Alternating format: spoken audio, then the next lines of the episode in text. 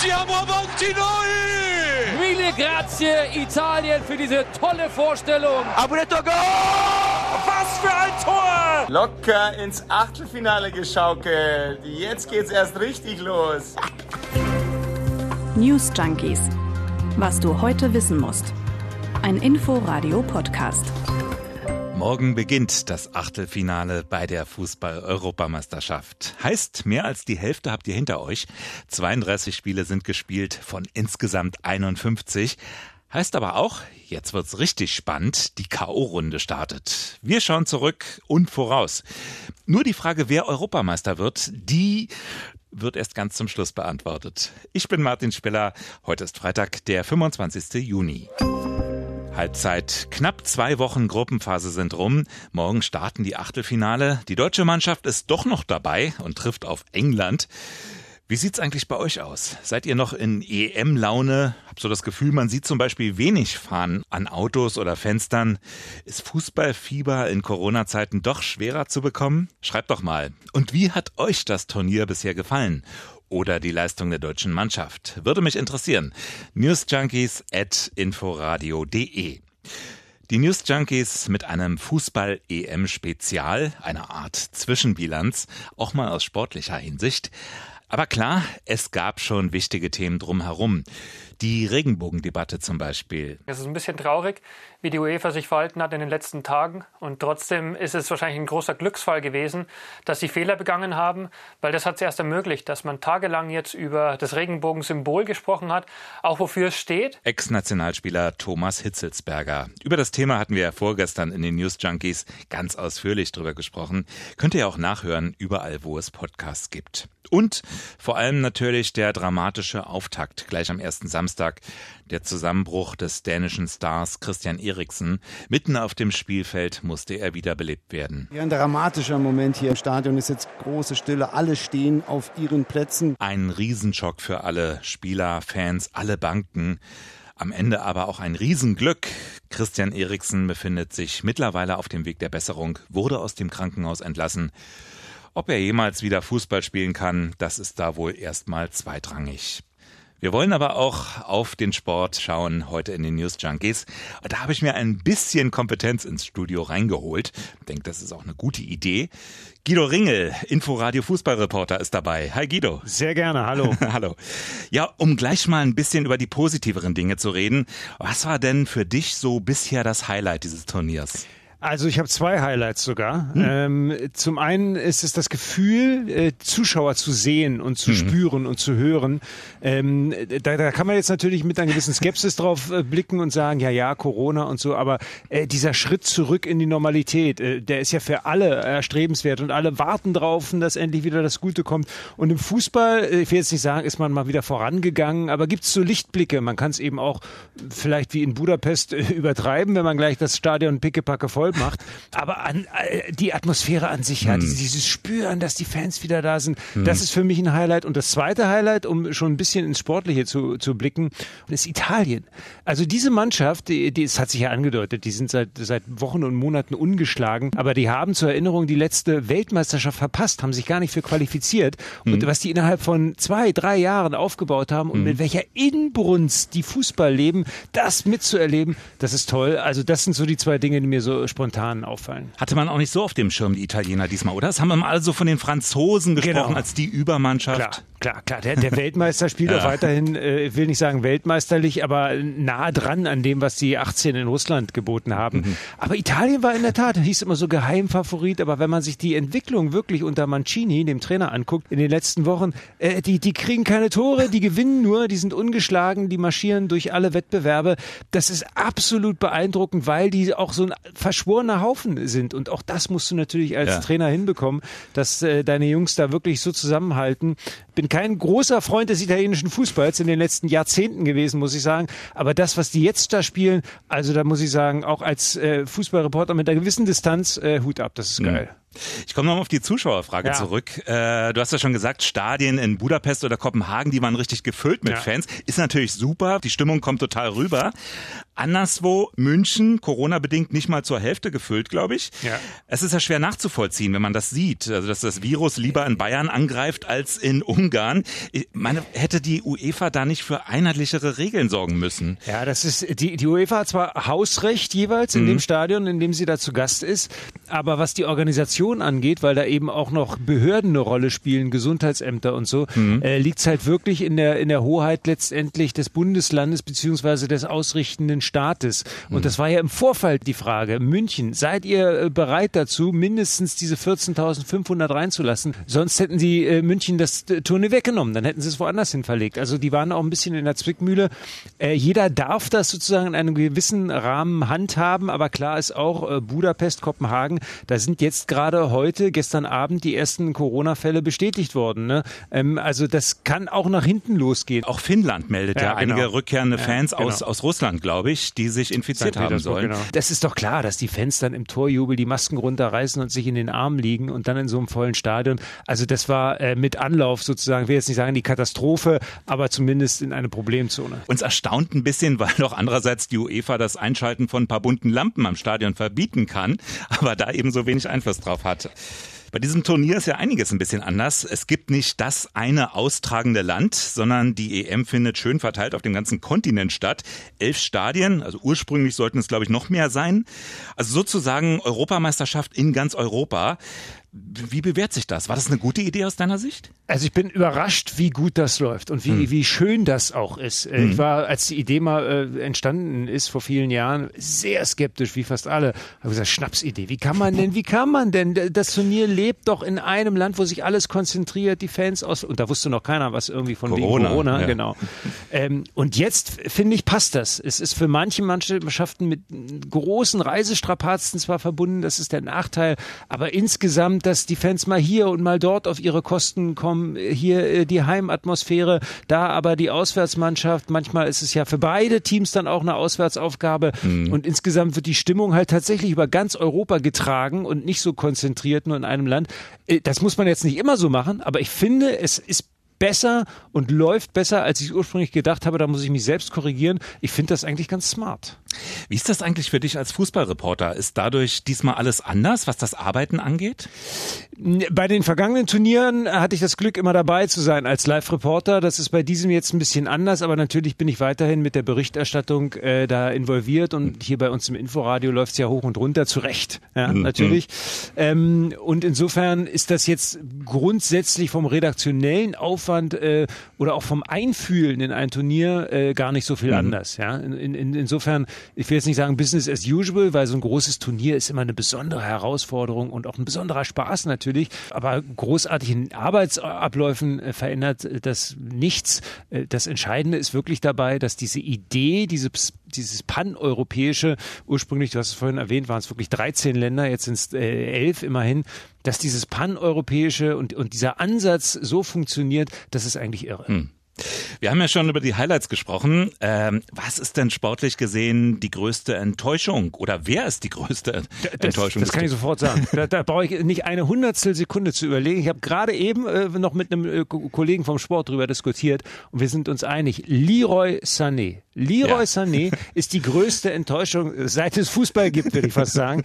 Der kann alles. Das ist so ein toller Fußballer. Der ist mit so viel Talent gesegnet. Der, was der am Ball zaubern kann, äh, was der für eine Übersicht hat. Und der zeigt in diesem Turnier eigentlich schon seit Monaten, seit der im Trikot der Nationalmannschaft steckt und auch bei Bayern war er nicht überragend, zeigt der fast nichts. Fast nichts, der macht alles falsch. Der ist jetzt, ähm, hatte die Chance gegen Ungarn. Gegen Ungarn ist er in der Startelf gewesen und äh, ver verzockt mehr als, das ist Schönspielerei, ja, der, der, der ist selbstverliebt, der hat den, den, das Gefühl und das Auge für den Nebenmann nicht mehr, der will sich in Zweikämpfe einlassen, verliert regelmäßig den Ball, äh, ist überhaupt nicht produktiv, im Gegenteil äh, eher destruktiv. Und das ist so schade, weil der alles kann und der deutschen Mannschaft unendlich endlich helfen könnte. Also wie gesagt, ich, ich rede mich schon in Rage, du merkst das, ja, weil, weil mich das wirklich emotional so aufregt und, und ärgert, weil es so gut ist. Es ist so ein verschenktes Talent. Das, das kann sich ja in ein, zwei Jahren wieder alles ändern, um Gottes Willen. Er hat ja jetzt das Fußballspielen nicht verlernt, aber in diesem Turnier ja. ist er ganz klar die Enttäuschung Nummer eins. Wenn wir jetzt schon bei der deutschen Mannschaft sind, äh, wer hat dich dann besonders überzeugt? Positive Überraschung Gosens vielleicht? Ja, klar. Das ist, ja, ja da, da, müssen wir gar nicht. Den, den kannte ja vor äh, einem Jahr noch niemand. Genau. Ja. Wusstest du, dass bei Atalanta Bergamo ein äh, Robin Gosens spielt? Der war komplett unter dem Radar. Keiner hat den bemerkt. Nur der Absolut. Bundestrainer ja, und ja. sein Stab, dem ist der aufgefallen. Und das, das muss man dann einem Yogi Yogi Löw bei aller Kritik auch äh, dann zugutehalten, ne? dass du den entdeckst. Mhm. Okay, Bergamo hat auch Champions League gespielt. Also es war jetzt kein ganz unbekannter, muss man ehrlicherweise sagen. Ähm, die sind in Italien richtig gut, aber eben auch wegen Robin Gosens und dessen Rolle muss man dann da erkennen und was der bringt und auch wie er sich in diese Mannschaft äh, als Neuling dann gleich integriert hat und jetzt auch Verantwortung übernimmt äh, und konzentriert ist und, und, und Freude mit Kampfgeist und spielerischer Leichtigkeit verbindet, das ist schon echt beeindruckend. Mhm. Der, der, Auftritt der deutschen Mannschaft insgesamt war ja, na nennen wir das mal unbeständig. Ne? Also irgendwie so ein Wechselbad der Gefühle. Ja. Gegen Portugal ziemlich geglänzt. Ja. Jetzt das Drama gegen Ungarn bis zum erlösenden Tor durch Goretzka. Muskelmann Goretzka. Abgeprallt Goretzka,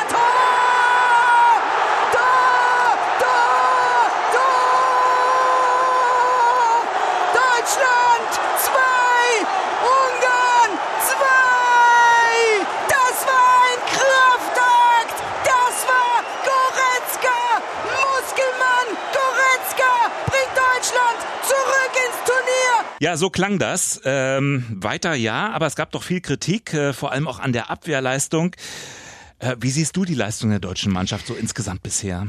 Äh, also ich war äh, dem Fatalismus nah beim Ungarn-Spiel. Äh, ich, ich, saß da und äh, war mir sicher, die schießen kein Tor. Die sind hm. raus, die schießen kein Tor. Meine große Angst war halt, was kommt danach? Äh, können die überhaupt noch WM 18 Vorrunde ausgeschieden? EM mhm. 21, Vorrunde mhm. ausgeschieden. Das war so mein Gedanke. Müssen die nicht alle zurücktreten? Der Bundestrainer sowieso, hat er ja angekündigt, aber auch die Spieler. Wer will denn da überhaupt noch? Wie kriegt man das dann hin? Und dann gibt's diesen Goretzka-Treffer. Muskelmann übrigens, ja, was der auch körperlich zugelegt, zugelegt hat. Ne? Der war doch noch vor, vor beim letzten ja. Turnier, sah der ganz anders aus. Absolut. Und der hat an sich gearbeitet und mhm. das ist noch ein junger Mann und der hat sich spielerisch auch noch weiterentwickelt. Der will was, ja. Also das ist so ein Typ, den können wir in den nächsten Jahren äh, gerne äh, gebrauchen. Äh, den möchte ich auch übrigens äh, gegen, gegen England am Dienstag in der Startformation sehen. Kleiner Tipp an Jogi Löw, falls er zuhören sollte.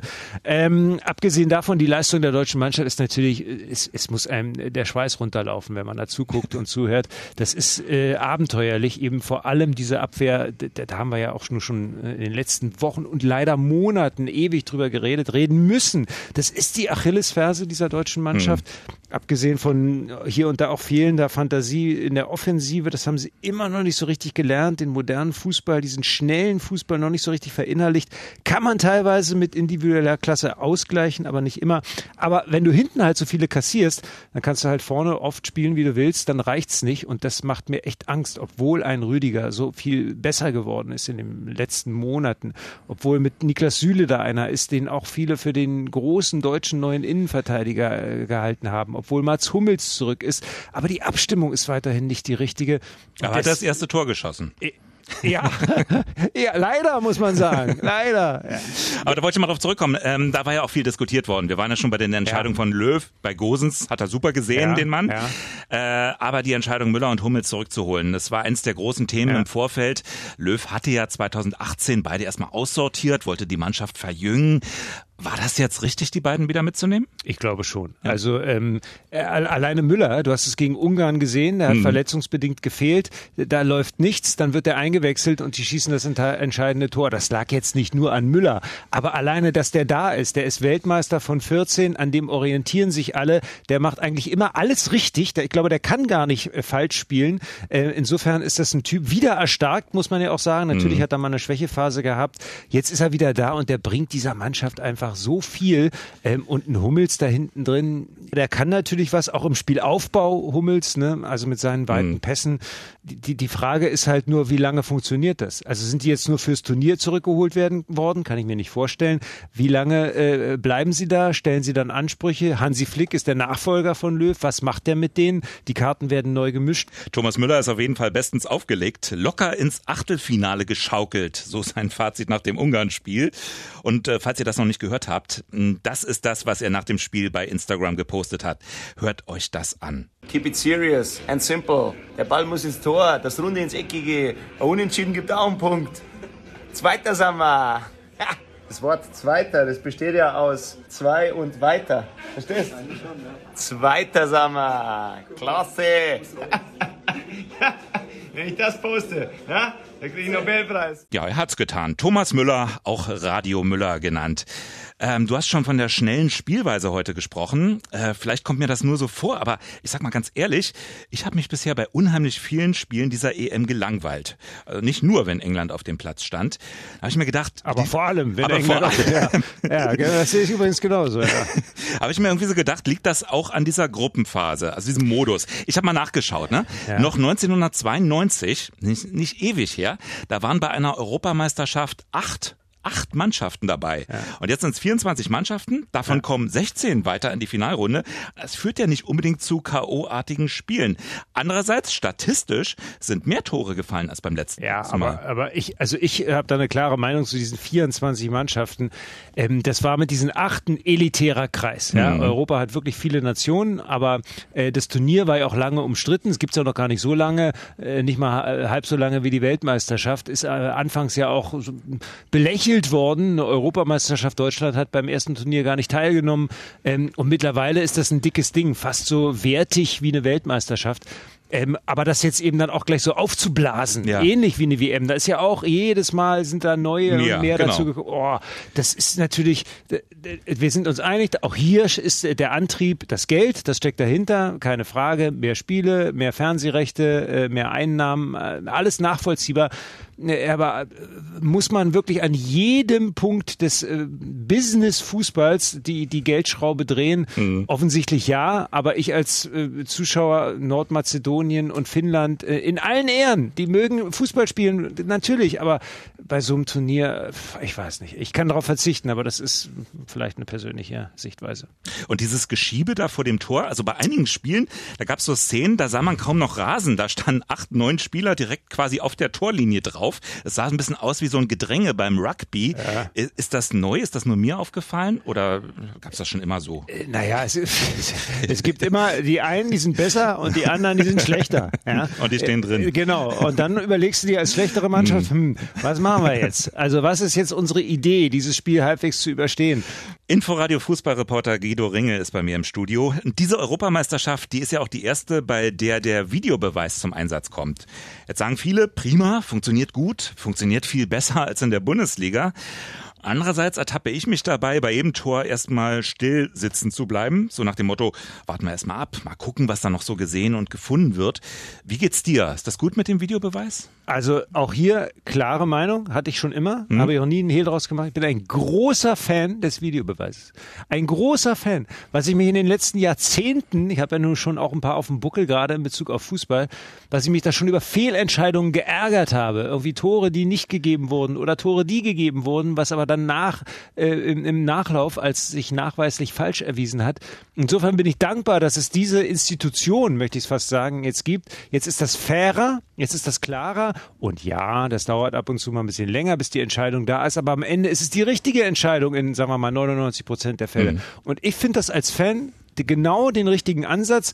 Andere sagen, da wird die, die Spontanität gekillt und so. Ja, finde ich Käse. Ich finde, es, es muss den Regeln entsprechend fair zugehen. Das ist hier der Fall. Und da warte ich dann auch gerne mal mit dem Jubel äh, ein bisschen länger, bis dieses Zeichen kommt, dieses mit den Zeigefingern vom Schiedsrichter, dieser nachgeahmte Bildschirm mhm. und dann die Entscheidung und dann darf man halt auch trotzdem jubeln. Ist doch wunderbar. Gejubelt darf wieder in der Finalrunde. Wir freuen uns drauf. Morgen geht's los mit dem Achtelfinale und am Dienstag ist dann Deutschland Deutschland dran. Wir spielen gegen England in Wembley. Das ist das Schönste, was man sich vorstellt. Deutschland-England, dein Tipp? Äh, grundsätzlich tippe ich nie, weil ungern und schlecht. Ja, da kommt also viel zusammen. Also wir haben das ja vorhin schon mal angedeutet. Wenn Goretzka spielt. Äh, aber wenn Goretzka spielt, äh, bin ich optimistischer. Vor allem aber auch, wir haben es vorhin, wie gesagt, schon mal angedeutet, weil England zwar auch im Achtelfinale steht und auch nicht verloren hat und äh, das Ding so geschaukelt hat, aber fußballerisch äh, ist das bedürftig, ja, sehr dürftig, eher mager Kost. Ähm, da hat eine äh, deutsche Mannschaft in Normalform, wenn sie es endlich mal hinbekommen, äh, kein Tor zu äh, kassieren, natürlich eine gute Aussicht, auch wenn es in Wembley ist. Aber die Geschichte zeigt ja auch, äh, gerade bei Europameisterschaften, Deutschland gegen England ging bis auf 66 ja. ähm, äh, dann die Weltmeisterschaft immer für Deutschland aus. Äh, und insofern darf man da natürlich einen gewissen Optimismus entwickeln. Aber bitte keinen genauen Tipp von mir verlangen, wenn es am Ende Elfmeterschießen ist, wie immer gegen England. Wunderbar, ist doch, ist doch herrlich. Aber äh, genaues Ergebnis, oh nee. Wir sind gespannt. Deutsche Fans können Dienstag übrigens nicht dabei sein. Es sei denn, sie leben schon in Großbritannien. Sonst müssten sie nämlich erstmal zwei Wochen in Quarantäne. Ja, äh, wenn wir schon beim Tippen sind, jetzt noch die alles entscheidende Frage. Ja, ich wer ahne wird, es. Ja. Weißt du es schon? Ja, wer wird Europameister? Italien. Ja, ich, ich, ich denke das. Und mhm. nach dem bisher Gesehenen, da kann sich ja noch viel verändern, wir sind ja jetzt erst im Achtelfinale, aber nach dem bisher Gesehenen kann ich mir nicht vorstellen, dass irgendeine andere Mannschaft äh, die diese Leidenschaft mitbringt, gepaart mit Spielqualität, ja, mit Spielkultur. Äh, und deswegen kann ich mir nichts anderes vorstellen, als wenn am Ende wirklich Italien den Pokal hochhält. Und in dem Fall, ähm, ich habe vor, vor der WM 18 gesagt, das ist jetzt neunmal klug, im Nachhinein ist man immer schlauer. Ich habe es äh, vor, vor 18 gesagt, Frankreich ist so stark, das kann eigentlich nur der Weltmeister werden, so ist es gekommen. Mhm. Und diesmal bin ich mir ähnlich sicher, äh, Italien ist, ist sowas von weit entfernt vor allen anderen. Und dann, dann passt das auch. Dann ist das hm. okay, finde ich. Inforadio Fußballreporter Guido Ringel. Danke fürs Dabeisein und Super. spannende Spiele. Ja, freuen wir uns doch alle drauf. Und einen mehr oder weniger doofen Song gibt's auch wieder zum Turnier, falls ihr ihn noch nicht bewusst wahrgenommen habt. Das ist der hier. Nächste News Junkies Ausgabe dann heute in einer Woche am Freitag. Nicht vergessen, die News Junkies ab nächster Woche sommerbedingt nur einmal pro Woche freitags nämlich. Euch ein schönes Wochenende und eine gute Woche. Ciao. News Junkies. Was du heute wissen musst. Ein Podcast von Inforadio. Wir lieben das Warum.